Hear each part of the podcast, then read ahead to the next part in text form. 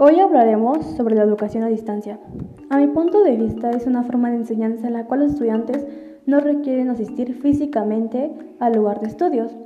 Esto quiere decir que no van a levantarse tan temprano y no tendrán que trasladarse como de costumbre.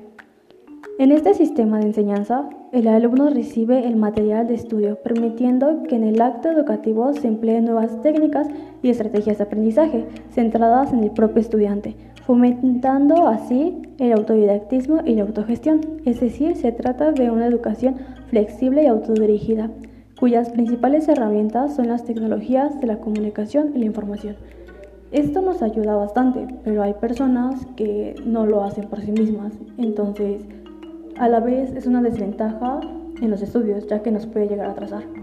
Pero por otro lado, es muy cómodo para trabajar.